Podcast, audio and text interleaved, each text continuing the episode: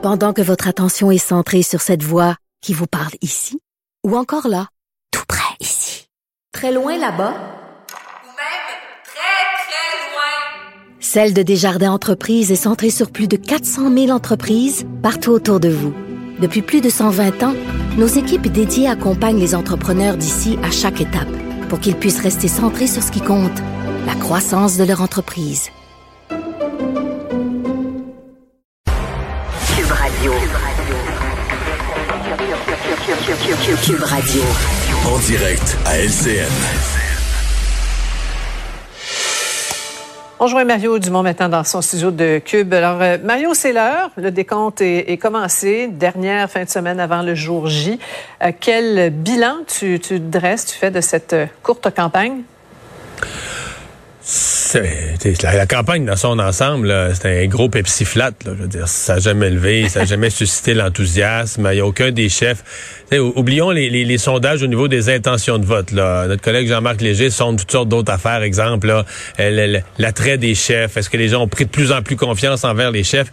Presque toutes les campagnes, Sophie, à un moment donné, tu vois que, oups, il y en a un qui suscite l'enthousiasme, il y en a un qui accroche le monde. Euh, là, c'est vraiment tranquille. En fait, on a un peu l'impression que tous les partis en fin de campagne sont tous depuis dix jours en train de se dégonfler un petit peu. Peut-être à part le Bloc québécois, mais qui est énergisé par une femme qu'on connaissait pas dans le débat en anglais et non pas par quelque chose que, que, que, que, que Yves-François Blanchet a fait ou a accompli ou a dit ou a mis dans son programme.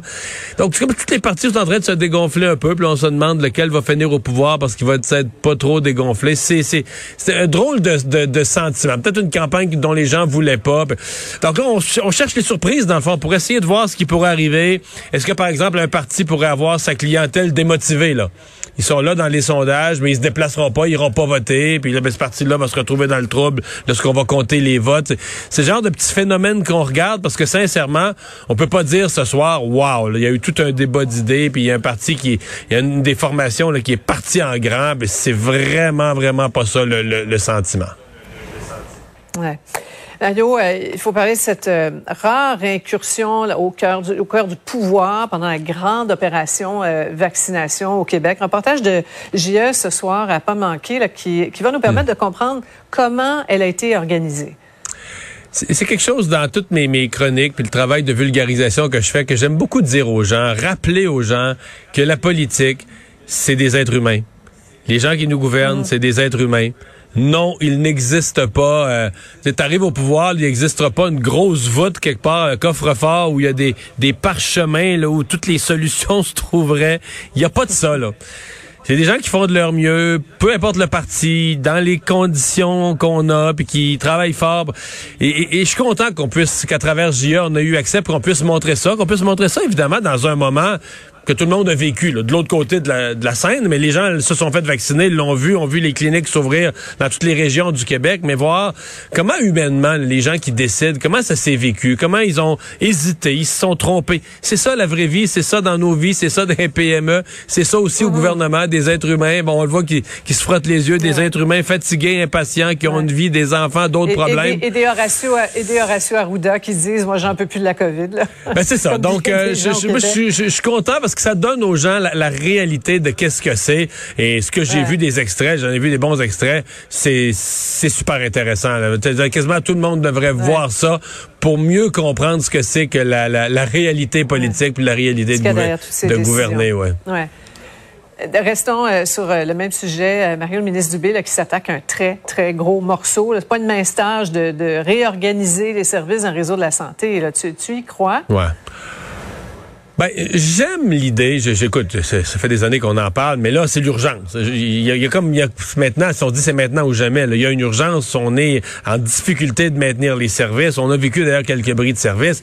Donc, euh, et a bon, on a des modèles. C'est ça que j'aime. Qu'on se dit, on va, on va pas réinventer. On va essayer de répliquer des choses qui marchent. Et forcément, on, on nomme toujours le Jewish, l'hôpital général juif. Ouais. Euh, J'en ai connu ouais. des gens qui ont travaillé là. On dit qu'il y a une atmosphère de travail, un respect du personnel, des infirmières. Alors, on va voir ce que ça donne. Et Sophie, je me permets un commentaire. Là.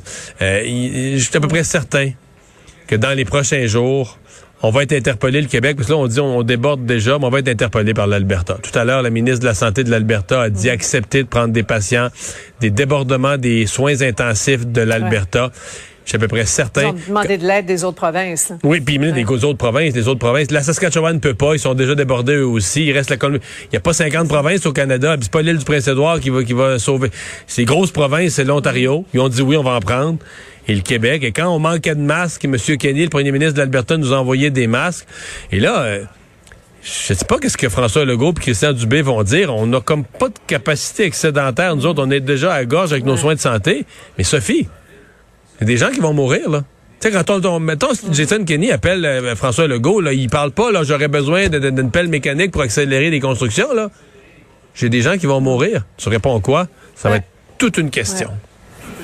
Absolument. Merci beaucoup, Mario. Au revoir. Alors, euh, Vincent, ben, on va surveiller en fin de semaine euh, au Capitole. La dernière fois qu'il y a eu une grande manifestation de pro-Trump au Capitole, ça a viré en bordel, en insurrection. Et il y en a une autre en fin de semaine. Oui, et qui est en appui euh, aux insurrectionnistes qui ont été arrêtés lors de, de, de l'assaut du Et 6 dont, on- janvier. dont on essaie de faire des victimes, là, qu'on les traite trop durement, la justice. Les- c'est des les- prisonniers politiques. Ah, c'est épouvantable. Carrément. C'est ce qu'on fait valoir. Euh, c'est euh, d'ailleurs le- l'équipe là, Look Ahead America qui veut dénoncer ce qu'il qualifie de traitement tyrannique et inhumain des prisonniers politiques du 6 janvier. C'est épouvantable. Euh, D'ailleurs, appuyé par euh, Donald Trump, Ah oui, là, ben qui, oui. l'appuie de cœur et d'esprit là, et de tête les, euh, les manifestants du 6 janvier qui sont traités là, de façon euh, vraiment incorrecte selon lui.